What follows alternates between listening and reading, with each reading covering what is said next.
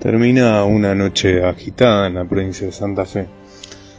Los representantes más importantes o de mayor peso político de la provincia, Omar Perotti y Pablo Hapkin, estuvieron de gira. Se fueron a la ciudad de Buenos Aires y pudieron sacar algunas sonrisas y algunos pesos a la administración de Alberto Fernández. Y también algunas promesas. Aparentemente lograrían que haya mayores subsidios para el transporte, lo cual vendría a hacer posible un congelamiento de las tarifas de los transportes urbanos seguramente y veremos qué pasan con los de media y larga distancia donde ya había problemas en puerto. Probablemente con estos nuevos subsidios tanto la administración de Hapkin como la de Jatón puedan congelar el boleto tal vez por 90 días siendo muy generosos. No creemos desde esta consultora que sea posible un congelamiento de 180 como si gozarán otras jurisdicciones. Sin embargo, las sonrisas no las pudo disfrutar mucho Perotti, ya que sus pagos vienen convulsionados hace varias semanas. los incidentes de inseguridad han convulsionado a la ciudad de Rafaela, Funchales y toda la zona y la población está diciendo basta. Si uno se pone a analizar los, los que han sido los hechos de inseguridad que ocasionaron las nuevas marchas en la ciudad de Sunchales y de Santa Fe no han sido de mayor gravedad, pero sí han marcado el hartazgo y el cansancio en la población. Perotti se está quedando sin luna de miel en lo que es su pago, Rafaela,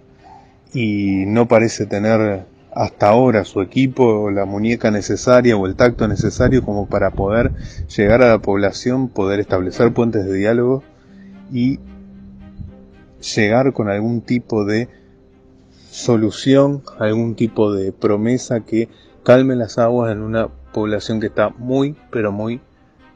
exaltada. Veremos cómo se va desarrollando todo esto a partir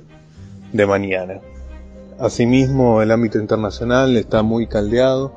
con lo que son, sí, los incendios que vienen siendo noticias hace varias semanas en Australia y donde el fuego también prende en Medio Oriente con la reciente pelea que se ha desatado entre la administración Trump y el gobierno de Irán a partir de lo que ha sido la muerte del número 2 casi sería del régimen iraní Soleimani. Eh, realmente es un conflicto que está en desarrollo. En esta noche hemos visto los últimos bombardeos que se han dado de parte de Irán hacia una base donde hay soldados norteamericanos y veremos cómo se desarrolla este conflicto que puede tener consecuencias a escala global, sobre, sobre todo para lo que nos atiene a nosotros aquí en este punto tan lejano del sur del planeta que es el precio del petróleo. La energía siempre ha sido una cuestión muy pero muy delicada que puede impactar en algo que nos llega a todos, que es las tarifas que el gobierno de Fernández pretende tener congeladas, pero veremos si el marco internacional le permite cumplir esa promesa en lo que se ha venido desarrollando en estos 180 días de congelamiento y transición que está tratando de llevar adelante. El que está logrando muchas sonrisas y una luna de miel extendida vendría a ser Pablo Hapkin, que logra mantener eh, un, buenos canales de diálogo y comunicación con los medios tradicionales de comunicación, y logra que la ciudad se muestre calma y ordenada en un verano que parece ni siquiera instalarse en las temperaturas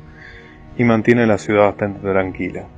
Estaría logrando que el boleto no aumente y estaría logrando por primera vez en muchos meses que los sueldos municipales se paguen en una sola vez en este próximo mes, lo cual estaría realmente sacándole una sonrisa a los municipales. Veremos cómo van evolucionando las finanzas locales y cómo evoluciona esto en términos políticos. Realmente en términos comunicacionales, Hapkin a través de redes sociales y medios eh, de comunicación tradicionales con una muy buena alianza que ha tejido, eh, lo ven surcando este verano de una forma muy pero muy tranquila. Y así va terminando una noche de un verano fresco hasta ahora, en donde en la redacción de Visorum hemos hecho un análisis muy pormenorizado de lo que han sido redes sociales y medios de comunicación, trayéndole a ustedes todas las últimas noticias, análisis y unificando esto que quiere instalarse como dos provincias, donde los medios tradicionales muchas veces no reflejan lo que pasa más allá de la circunvalación en Rosario, o donde en Santa Fe no reflejan qué pasa en el sur, cuando vamos cerrando unos apenas siete días de enero donde tenemos casi la misma cantidad de muertos en la provincia y donde la inseguridad sigue siendo la protagonista.